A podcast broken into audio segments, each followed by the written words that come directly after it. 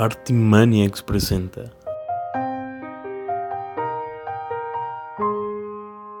Cristal.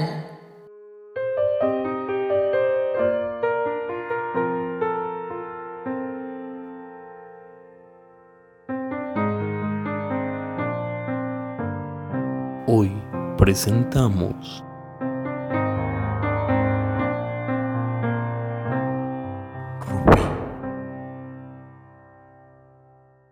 Carmín me llevó con ella a una de las habitaciones.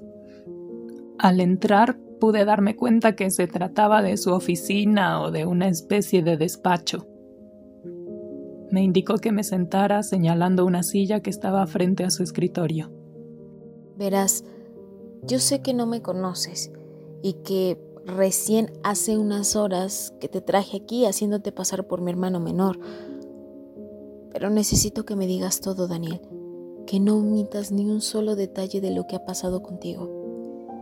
Supongo que lo dices por... Sí, por el oficial que vino. Perdón. Yo te quiero ayudar y créeme que lo hago desinteresadamente. Pero de verdad, Dani, necesito que me digas todo, hasta el detalle más mínimo para poder ayudarte y saber a qué te enfrentas. No puedo. ¿Por qué no puedes? No, no puedo, perdón. Daniel, Es que no. No lo sé.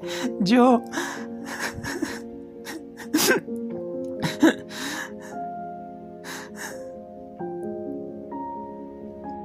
Me sentí muy nerviosa. Estaba sobresaltada y... No. No. Ya. Debo calmarme.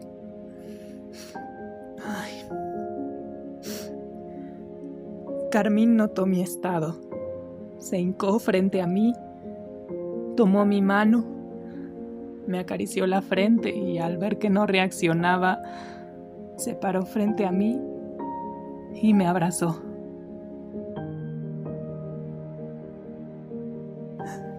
relájate. Respira. Sí, eso es, respira. Sé lo difícil que puede ser soltar el pasado, hablarlo, ponerlo en palabras. Cuando era niña, en una zona poco habitada de Oaxaca yo vivía con mi madre, una mujer de piel como la noche, brillante y hermosa, cabello castaño y ojos profundos. Yo dormía en una hamaca dentro de un jacal viejo con piso de tierra. Como éramos solas mi amita y yo, teníamos que cuidarnos entre las dos y rascarle para poder medio vivir. Una noche llegó al jacal un hombre, tiró la puerta y comenzó a tocar a mi madre. Ella se defendía con uñas y dientes, pero ese monstruo no la soltaba. Yo traté de ayudarla, pero de un puñetazo me mandó al piso y no supe más. Cuando me desperté, me encontraba sola. Me levanté y cerca del río vi a mi amita, lavándose. La abracé, pero ella me apartó. No me toques. Perdón, amita.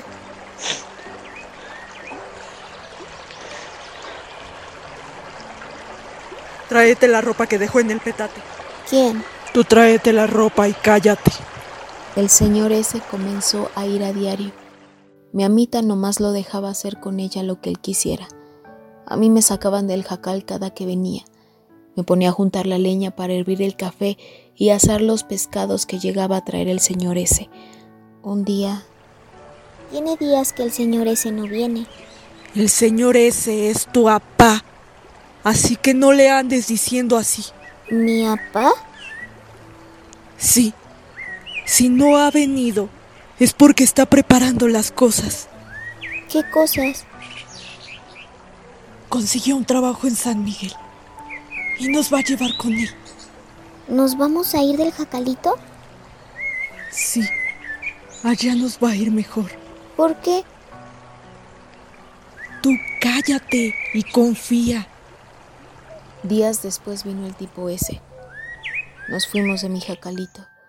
Y ya en San Miguel estuvimos viviendo en un cuartito con piso de cemento. Cuando llegaba mi ¿Apa? Como quería mi amita que le dijera al señor. Yo me salí a jugar con otros niños. Tiempo después mi amita resultó embarazada y nació Alejandro. Sí, Alejandro. Alejandro era un niño muy tranquilo desde bebé. Mi amita comenzó a lavar ajeno para que nos alcanzara el dinero, así que yo debía hacerme cargo de cuidar a mi hermanito y cocinar. Tenía 15 años cuando Alejandro cumplió sus 7 añitos. Me seguía a mí a todas partes y me veía prácticamente como su mamá. Fue muy difícil para los dos cuando nos tuvimos que separar. ¿Separar? ¿Por qué? Me vendió con... con un padrote. Me vendió como si yo fuera un animal, un objeto o algo. ¿Te vendió? ¿Quién? Sí, Dani, me vendieron. Pero... ¿Quién? Yo... no entiendo. Viví algunos años en un lugar muy parecido a este. Eso es quizá lo que me da más coraje.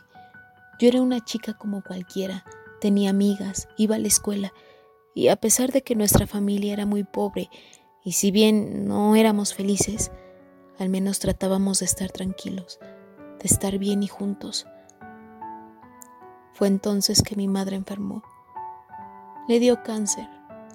El fulano ese al que debía de llamar padre enloqueció. No sabía de dónde diablos iba a sacar más dinero. Mi madre se apagaría si no encontrábamos una alternativa para solucionar los problemas económicos. Fue... Fue por eso que... Un día, un muchacho a quien las otras chicas de la escuela le decían el guapo, se me acercó y me dijo, Hola, princesa. Le miré y traté de ignorarlo. Su nombre real era José, y yo de guapo nunca le vi nada. Recuerdo que solía levantarle las faldas del uniforme a mis compañeras y de vez en cuando jalaba a las otras chicas y no las soltaba hasta que le daban un beso en la boca. A mí siempre me dio mucho asco. Te han dicho que estás poniendo cada vez más chula. Le miré molesta y le detuve. Mira, no quiero que me estés molestando, así que te pido de la manera más atenta que me dejes en paz. Él me tomó del brazo y me arrinconó a una pared, como lo había visto hacer tantas veces con mis compañeras. Calma, princesa, si no voy a hacerte nada. Solo que he escuchado que tienes problemas de dinero. ¿Y eso a ti qué? Él rió burlonamente de mi comentario. Dile a tu papito que quiero hacerle una propuesta. Les va a traer mucho dinero. Chance así podrán pagar los tratamientos de tu jefecita. Le escupí la cara, me solté y se fue. Piénsalo, mamacita. Me quedé un rato ahí parada, pensando. Cuando llegué a mi casa mi madre estaba muy mal. Se quejaba de que le dolía, pero no decía dónde. No supimos qué hacer más que llevarla al hospital. Nos dijeron que se necesitaba practicarle una operación, que si no lo hacían el cáncer de mi madre se iba a extender a otros órganos y probablemente moriría. Le dije al señor lo que me había dicho el guapo. Él me preguntó que dónde vivía y pues le dije la verdad. No lo sabía. Él investigó con las vecinas y me llevó a casa de José. Entró solo y después de media hora salió mi padre hecho una fiera y el José con la nariz sangrada. No sea tonto. Es una oportunidad única que aconsejo no desaprovechar. El señor no quiso hablar al respecto de lo sucedido. Pasaron los días y mi madre no mejoró. Vendimos varias cosas y ni así alcanzaba para pagar los gastos médicos de mi mamá. Un día me dijo que fuera con él a casa de aquel chico. Todo el camino su cara se veía con, un, con una sombra de incertidumbre, de preocupación, los ojos al borde del llanto. Al llegar el José, el José se sonrió burlonamente, viéndonos frente a su puerta. El tipo ese me tomó del brazo y me entregó a José. Yo atónita pregunté, ¿qué sucede aquí? José se sonrió. Me tomó del brazo y le dijo, Fue una excelente decisión, don Diego. Y así fue como el marido de mi madre decidió prostituirme por necesidad, para salvar a mi madre y que pudieran estar estables económicamente. Cuando logré que el que ahora era mi jefe me dejara visitar a mi familia, mi padre me repudió, me rechazó y me corrió de la casa. Dijo que él no quería una puta como hija, que preferiría verme muerta. Una semana después, me enteré que mi madre había muerto. No me dejaron volver a estar con ella, ni en su funeral. Pasaron dos años y con trabajos podía ver a mi hermano cada fin de semana. Noté que en ese lapso Alejandro cambió. Ya no era aquel niño sonriente, alegre y feliz, sino un adolescente tímido, callado, reservado. Así como tú eres, Dani. Carmen. No te entiendo. Y poco a poco se convertía en alguien apartado de la demás gente. Noté que miraba mucho a los chicos, cosa que me pareció extraña. Le pregunté si le sucedía algo. No sé de qué hablas. No me vuelvas a preguntar eso. Jamás quiso hablar al respecto. No quiero hablar del tema, y mucho menos contigo. Después de eso, el señor al que llamábamos padre lo alejó de mí. Yo seguía trabajando como prostituta por órdenes del tipo al que mi padre me vendió, pero me las ingeniaba para robar parte de lo que los clientes pagaban por estar conmigo. Algunos me ayudaban dándome un extra. Otros me pedían que los viera fuera de la vista de José para que así me quedara con todo el dinero. Y todo eso lo depositaba a una cuenta para ir ahorrando y comprando solo lo necesario para sobrevivir. Cuando Alejandro cumplió 16 años, yo ya tenía bastante dinero para sobrevivir sola y dejar el negocio de la prostitución. Yo ya era lo suficientemente capaz de tomar decisiones sola, además de que hice muchos amigos mientras me prostituía que me ayudaron a conseguir una casa, así que decidí buscar a mi hermano.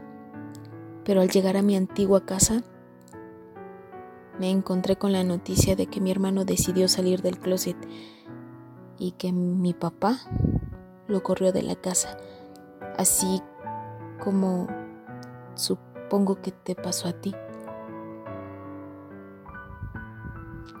Mi hermano se perdió durante mucho tiempo, tiempo en el que lo estuve buscando por cielo, mar y tierra, tiempo en el que no pude estar con él, ni apoyarlo, ni decirle que yo lo adoraba, que lo amaba con todo mi corazón,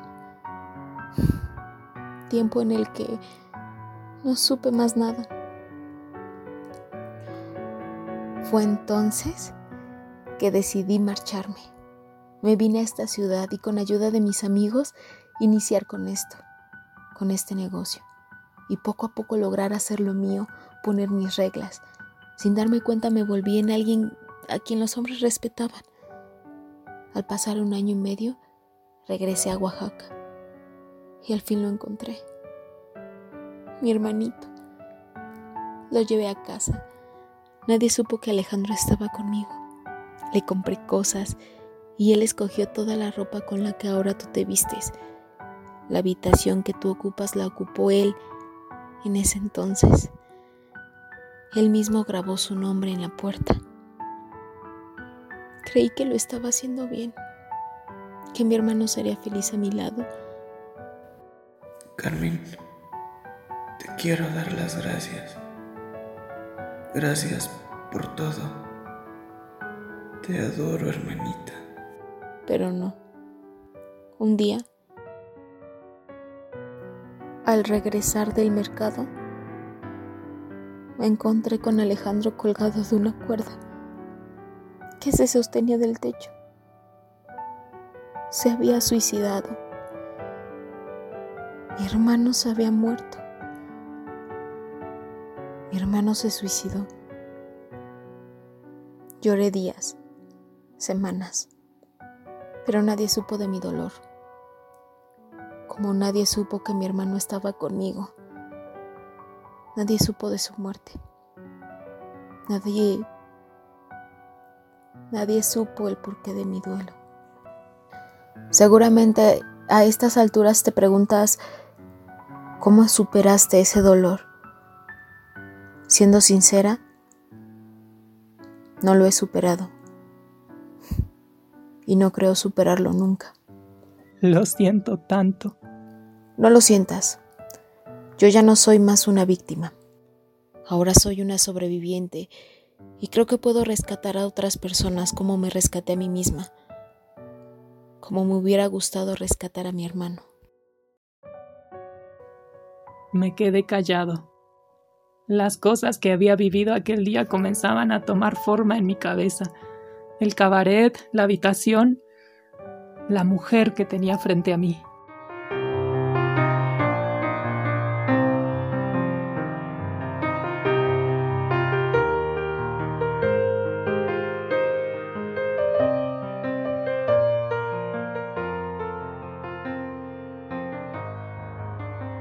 Este fue un capítulo de Cristal.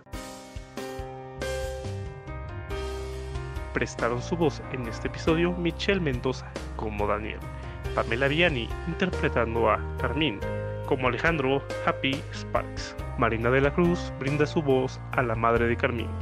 Gabe, Eric Balú López es José. Insertos, Santiago Lobato y Carlos Huerta. Voces adicionales, Carlos Huerta, Leal Alexia, Misael Jiménez y Happy Sparks. Guión por Nick Ann. Dirección Charlie Espinosa. Supervisión de guion y dirección Harvey Sparson. Edición Harvey Sparson. Síguenos en Facebook como RT Maniacs.